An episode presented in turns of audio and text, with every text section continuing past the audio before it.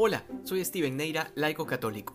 Hoy el Señor nos habla de tres aspectos de nuestra vida cristiana que deberían estar orientadas a la mayor gloria de Dios y obviamente también a nuestra santificación, la oración, el ayuno y la limosna. ¿Y por qué justamente estas tres cosas? Pues bueno, porque son las que restauran y perfeccionan todas nuestras relaciones. La oración alimenta nuestra relación con Dios, el ayuno nos permite tener una visión recta de nosotros mismos y la limosna nos exige salir de nosotros mismos para ir hacia el encuentro de los demás. Sin embargo, cuando cualquiera de estas tres cosas las vivimos para ser vistos o aplaudidos por los demás, lo habremos perdido todo, porque el Señor dice claramente que ya habremos recibido nuestra recompensa aquí en la tierra. Pero bueno, vamos por partes. El tema de la oración, en varios momentos lo he dicho, implica un pudor espiritual, es decir, que hay momentos íntimos con Jesús de los que nadie más tendría por qué enterarse. Hay gente que cuando hace oración le gusta gritar y llamar la atención o poner cara de acontecimiento como para que la gente diga qué profunda, qué espiritual que es esa persona. Y estas cosas que nos pueden parecer ridículas, probablemente las hayamos hecho nosotros en algún momento, por eso es importante identificarlas, para huir de ellas en nuestra vida de oración. Y en esto aprovecho para recordar que la misa es la acción litúrgica más sublime que tiene la iglesia y que es profundamente comunitaria.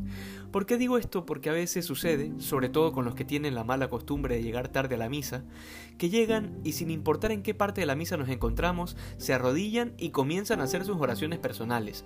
Pues bueno, ese no es el momento para hacerlas. Para eso tenemos nuestra casa, nuestro cuarto, nuestro rincón, pero el momento de la misa es un momento para vivir la comunión con toda la iglesia, no con mis intenciones particulares. Y sí, esto también puede convertirse en una falta de pudor espiritual, en el gusto de ser visto. No digo que todos lo hagan por esa razón, digo que puede llegar a convertirse en eso. Eh, luego el Señor se refiere a la limosna y pronuncia la frase famosa de que tu mano izquierda no sepa lo que hace tu mano derecha. Y esto, en la era de las redes sociales, es un verdadero desafío, sobre todo para los católicos jóvenes, los que pertenecen a movimientos o a grupos de parroquia, y de repente hacen alguna obra social, visitar a los enfermos, a niños sin hogar, o de repente salen a repartir comida a los pobres. Pues bueno, no quiero perder la oportunidad de dirigirme a ustedes, para recordarles que el sentido de la caridad cristiana es encontrar a Jesucristo en la persona que sufre y en el necesitado no en tomarse la mayor cantidad de fotos posibles para subirlas a Instagram. Y esto parece que estuviera de más, pero no, no lo está. Me ha tocado verlo con mis propios ojos, chicos y chicas, y también uno que otro adulto, porque siempre hay, que en vez de estar atentos a las cosas que se necesitan, a estar disponibles para ayudar, estorban van a divertirse, a sacarse fotos con el grupito con el que fueron. Esto no tiene nada de caridad. Y de hecho, a esto se refiere el Evangelio con, aquello que, con aquellos que se hacen tocar trompetas delante de ellos para ser honrados por la gente. Pues bueno, Jesucristo les reserva el título de hipócritas. Y si nosotros somos o hemos sido de esos, pues hoy el Evangelio nos llama a convertirnos. Finalmente, el ayuno. El sacrificio es justamente una de las dimensiones más íntimas de la penitencia.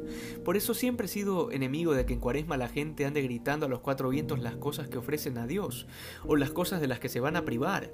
El requisito indispensable del ayuno es que sea secreto. Lo dice explícitamente el Señor. Si vas a hacer un sacrificio, pues que lo sepa solo tu director espiritual, pero nadie más tiene por qué enterarse. Y en estos tres aspectos de nuestra vida cristiana, vuelvo a insistir, nos falta, nos falta pudor espiritual, la gracia de valorar nuestra vida íntima con Dios. Que el Señor nos conceda las gracias que necesitamos para ser más santos que ayer. Dios te bendiga.